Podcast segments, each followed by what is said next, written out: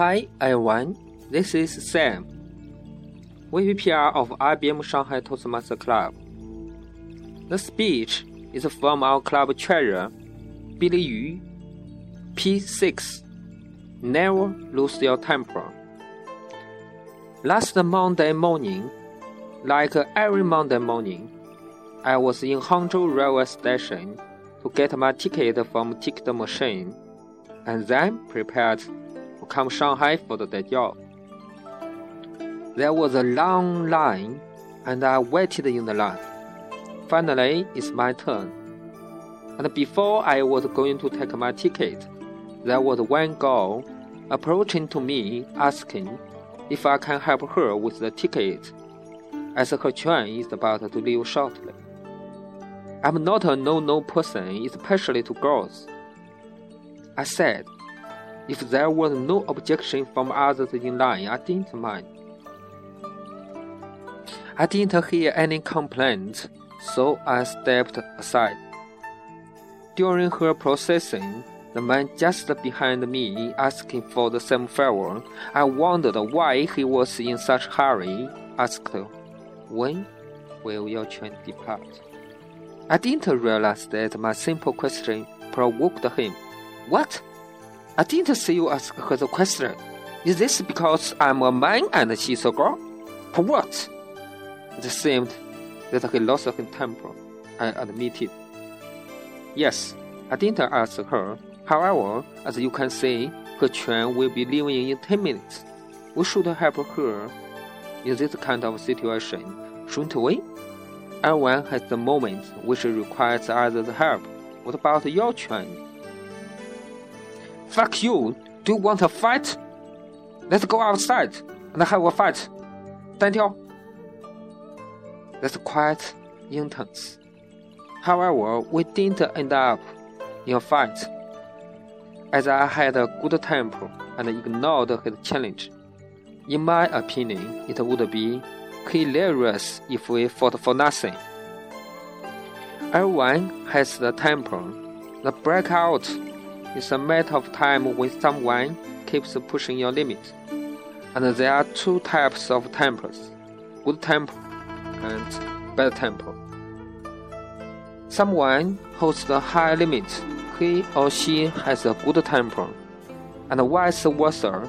The question is should we allow ourselves to lose our tempers? There are a lot of this kind of day to day concessions in everyone's life, like a promotion discussion between you and your boss. The outing plan discussion Lisa proposed last week. The casual talks between the husband and the wife. The concessions always starts sweet, then one party of the concession loses control. The concession turns to ugly.